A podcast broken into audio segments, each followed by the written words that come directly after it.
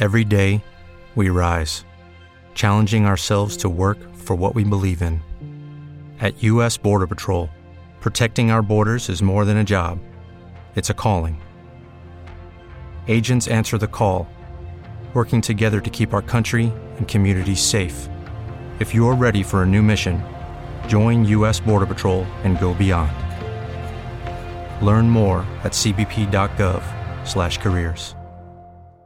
Hey guys, it is Ryan. I'm not sure if you know this about me, but I'm a bit of a fun fanatic when I can. I like to work, but I like fun too. It's a thing. And now the truth is out there. I can tell you about my favorite place to have fun. Chumba Casino. They have hundreds of social casino style games to choose from with new games released each week. You can play for free anytime, anywhere and each day brings a new chance to collect daily bonuses. So join me in the fun. Sign up now at ChumbaCasino.com. No purchase necessary. VGW. Void were prohibited by law. See terms and conditions. 18 plus.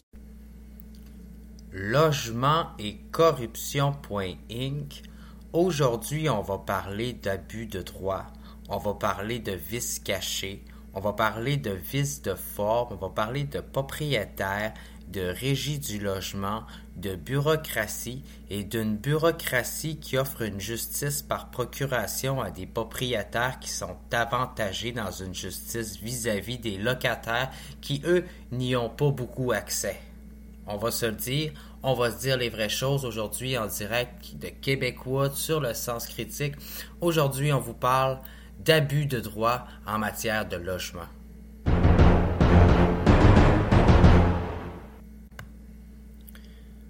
Donc, euh, comment vous dire ça? Comment dire ça? Il y a de la corruption dans l'air. Il y a de la corruption dans le réseau du logement et de l'habitation au Québec. Et les propriétaires, ben, intimident, ambitionnent et utilisent la justice par procuration pour se faire justice eux-mêmes sur le dos des locataires dans le but de s'enrichir sur le dos des locataires et ce en abusant du droit et de leurs droits au détriment de leur propre richesse et qualité de vie personnelle.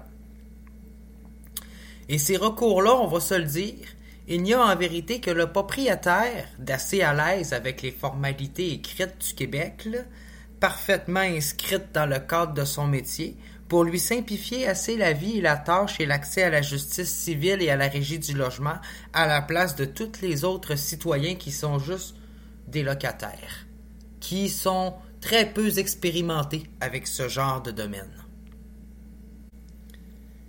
Qu'est-ce qu'on fait lorsqu'on a des problèmes d'habitation avec un propriétaire qui est de mauvaise foi? C'est quoi qu'on fait lorsque des propriétaires exagèrent et cachent des vices cachés pour accuser ses propres locataires des frais de sa propre négligence et de son manque d'entretien personnel?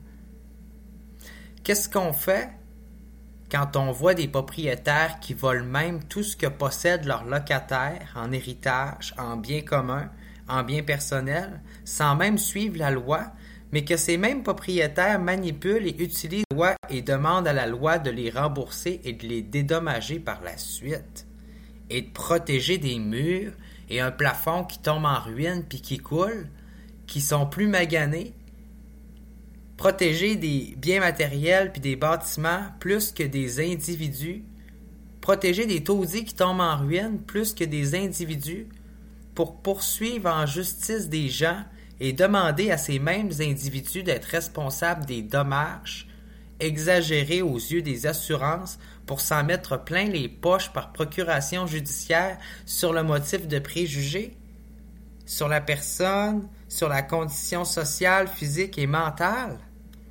Comment ça se fait qu'on est rendu au Québec de laisser les propriétaires profiter à ce point-là du système de justice de la régie du logement pendant que les locataires, eux autres, ont aucun recours, aucune défense, sont même pas capables de comprendre puis de se retrouver dans la bureaucratie des démarches tellement que c'est compliqué et inaccessible. Puis pendant que eux-mêmes en arrachent en tant que locataires à faire une plainte, puis à dénoncer, puis à se défendre, ben ils se font poursuivre par des propriétaires qui ont tout l'argent, qui ont plein d'argent, qui ont toutes les ressources pour revenir contre eux. C'est quoi qu'on fait lorsque des propriétaires profitent des juges et de la régie du logement et du principe de la justice comme de la cour pour feindre des préjudices irréels qui ne les atteignent même pas et portent plus atteinte à la réputation des gens et de leurs locataires en cachant les défauts de leur propre bâtiment. C'est quoi qu'on fait dans ce temps-là quand on cherche à cacher les apparences, cacher les réalités, par monter une histoire qui a l'air vraiment belle aux yeux de la justice et vraiment payante aussi pour le portefeuille du propriétaire? Qu'est-ce qu'on fait quand des propriétaires sont pas capables d'admettre leur propre tort et préfèrent remettre les coûts et les conséquences sur la faute des autres qui habitent leur propre logement qu'ils louent? Parce que si on fait des recherches sur Sokijich, ben on réalise que sur Sokish, ben si on regarde euh, les recherches, les jugements, ben, on réalise qu'il y a beaucoup de propriétaires qui ont tendance à faire beaucoup de plaintes à régie du logement que pour certains, ça semble être une tendance. Même que je me dis, avant de louer un logement, on devrait tout aller écrire l'adresse pour savoir le suivi puis le passé de nos propriétaires en matière de dénonciation puis de plainte à la régie du logement. Ça peut être un bon, une bonne base pour savoir euh, quel genre de propriétaire qu'on a. Parce que comment qu'on se fait pour se défendre, nous? Comment je fais, moi, pour me défendre contre ça? Comment que les Québécois puis les locataires font pour se défendre contre ça, puis toutes les personnes vulnérables précédentes avant nous qui ont vécu ce que les propriétaires du Québec font actuellement avec le réseau de la régie, ça veut dire l'utiliser à leur avantage pour se dédommager, pour se rembourser tous les petits problèmes qui arrivent avec les locataires, pendant que les locataires sont pas capables de plaider un seul problème puis une seule cause devant leur propriétaire à la régie, tellement que c'est inaccessible et appréhensible comme façon de fonctionner.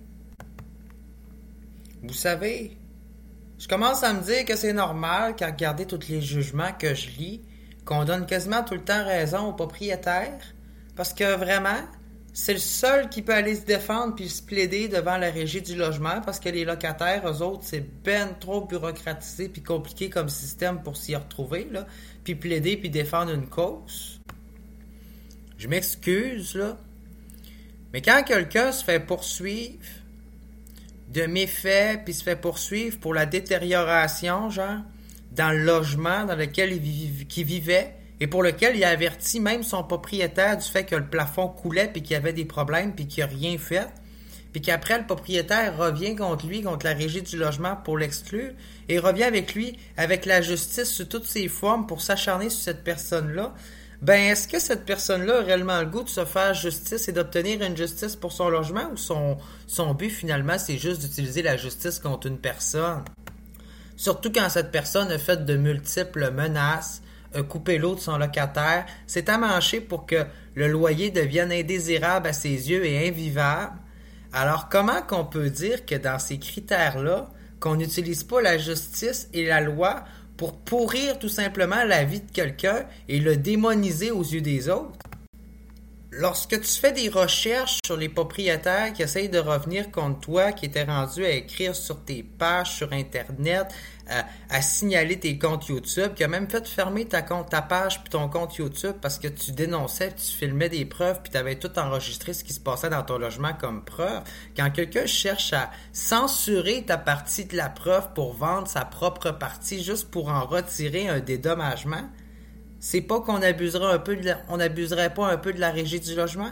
Surtout quand tu fais des recherches puis tu te rends compte que la personne qui fait ça, elle a fait ça avec d'autres locataires avant toi qui n'avaient pas payé son logement, qu'elle leur a demandé de se faire payer l'intégralité des logements que l'autre locataire qui avait peut-être de la misère à vivre puis pas les moyens de payer, a pas payé, en plus des frais de justice et d'huissier qui, qui devraient aller aux frais du locataire à la place du propriétaire. Donc, qu'est-ce qu'on fait quand on a des propriétaires qui utilisent la justice tout simplement pour se faire justice puis nuire à autrui, à autrui, pour faire vivre leurs préjugés et faire passer des dommages qui étaient déjà dans le logement sur le dos d'un locataire qui aurait supposément fait ça, là. Juste pour pas avoir à payer les rénovations qui auraient dû déjà être faites, dans le fond. Qu'est-ce qu'on fait lorsque le demandeur d'une situation agit de façon abusive et, comment qu'on dit, garoche de l'huile sur le feu, euh, agresse, intimide, euh, persécute, euh, provoque son propre locataire, est-ce qu'on pourrait pas dire qu'il y a un abus de droit? Ben, dans l'affaire Thibodeau, Perron, C. Reich, la défendresse avait entendu soulever l'abus de droit du défendeur devant la Cour du Québec alors que le jugement avait été rendu par la Régie du logement. La défendresse n'a pas soulevé l'abus de droit devant la Régie, mais les propos tenus par le régisseur dans sa décision insinuaient qu'elle aurait pu le faire puisque le défendeur s'est comporté de façon abusive. En ce sens, la Cour d'appel a confirmé à plusieurs reprises la possibilité pour une partie de soulever l'abus de dans une demande différente et devant un tribunal distinct. Donc, pour les gens qui se demandent c'est quoi l'abus de droit, ben, l'abus de droit, c'est une notion juridique qui est associée au droit moral qui permet de sanctionner tout usage d'un droit ou des clauses abusives qui dépassent les bornes de l'usage raisonnable de ce droit. Il existe dans, la plupart des systèmes juridiques dits droit civil, genre en Suisse, en, France, en Belge, les Belges, euh, en italien, en néerlandais. Il existe dans, plusieurs langues, beaucoup dans les pays européens. Euh, dans le fond, l'identification et l'interdiction de l'abus de droit impose au juge un effort d'analyse de la proportionnalité des droits exercés vis-à-vis des objectifs pour lesquels il a été octroyé vis-à-vis des droits des tiers.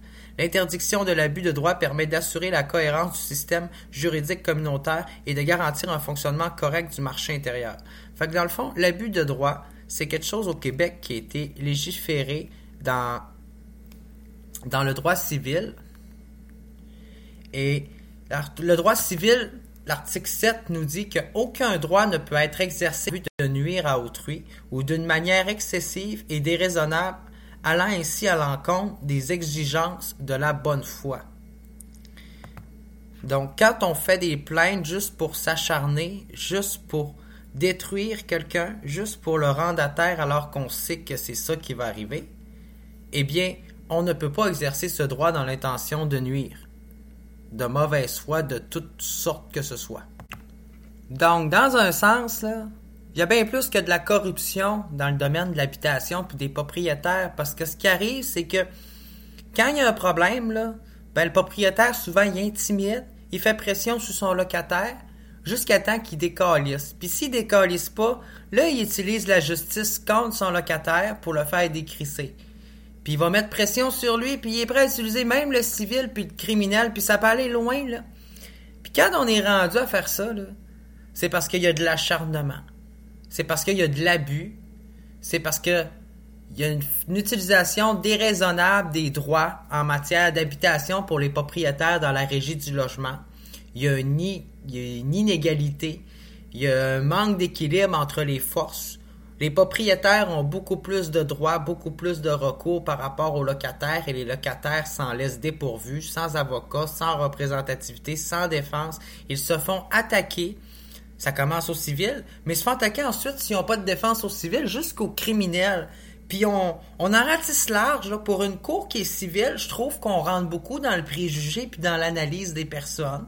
Je trouve qu'on est rendu à ratisser large pour un domaine civil. Je pense qu'au Québec, on devrait peut-être se garder une petite gêne dans, nos institutions civiles quand on porte des jugements sur euh, des faits civils de la société mais surtout quand on mélange la personne puis qu'on crée des amalgames entre elle, sa santé mentale et sa personnalité, et ce qui arrive aussi dans le logement. Surtout quand on cherche à exagérer des faits, exagérer des bris et exagérer aussi les coûts de ce que ça vaut, de la vraie valeur des choses. C'est qu'à quelque part, on ne reconnaît pas les vraies valeurs des choses. Et comment tu veux demander à quelqu'un qui est pas capable d'évaluer un bien matériel à sa juste valeur, de reconnaître la valeur chez les autres et chez les individus, les êtres humains? Euh, je ne sais pas. Je ne sais pas, surtout quand on est dans la tendance à exagérer, dans la tendance à exagérer les faits, exagérer la réalité. Puis surtout quand on était même pas là pour voir ce qui se passe et qu'on n'en voit que des bouts, des échos, des images et que des textes et qu'on ne peut pas se faire une opinion réelle de ce qui s'est passé puis de ce qui est arrivé parce qu'on n'était pas là. Donc ça reste des oui-dire, des rumeurs, de la spéculation, une réalité qui a été déformée. Ça reste une histoire inventée parce qu'il n'y a personne qui était là pour voir ce qui s'est vraiment passé. Parce que ce qui arrive souvent, c'est que dans les jugements de la régie du logement, il y a souvent des personnes qui sont seules, souvent des personnes vulnérables. Puis souvent, c'est ces gens-là à lesquels on en passe le plus, puis qui n'ont pas de défense, puis qu'on laisse qu'on laisse passer entre les, jugements indésirables, comme on dit, des mauvais jugements, des jugements remplis de préjugés, des jugements qui exagèrent des faits, des jugements avec des demandes déraisonnables, des jugements qui frôlent l'abus du droit, l'abus de droit, qui frôlent la corruption dans le domaine du logement, une véritable corruption judiciaire et sociale et commerciale, euh, quand est-ce que l'argent a remplacé la valeur des êtres humains et quand est-ce qu'un système économique du logement qui tourne autour de l'argent a décidé de prévaloir sur euh, la santé, la dignité, la responsabilité, et les droits des êtres humains et de la personne, je le sais pas. Je sais pas quand est-ce que c'est arrivé, mais une chose est sûre, c'est qu'il va falloir savoir quand est-ce que c'est arrivé parce que à partir du moment où on sait que c'est comme ça, on peut pas laisser ça comme ça. Lucky Land Casino asking people what's the weirdest place you've gotten lucky? Lucky? In line at the deli, I guess? Aha, in my dentist's office.